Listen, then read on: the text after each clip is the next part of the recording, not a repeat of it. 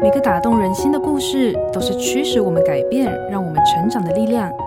在心灵绿洲这个节目里，我们每一集都会和你分享一则寓意深刻的故事。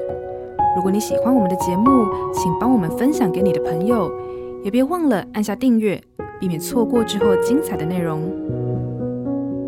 心灵绿洲。艺人小马曾经是个叛逆少年，打架闹事被退学，混帮派，甚至吸毒。各种荒唐，他都经历过。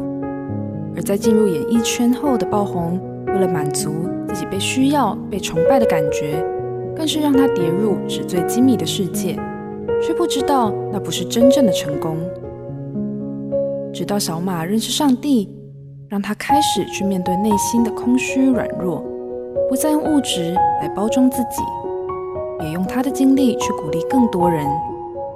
小马说：“因着耶稣的爱。”他一步步找回起初上帝创造他的样式。圣经上说：“若有人在基督里，他就是新造的人，就是已过，都变成新的了。”相信自己会成为更好的人，因为上帝是供应一切的神。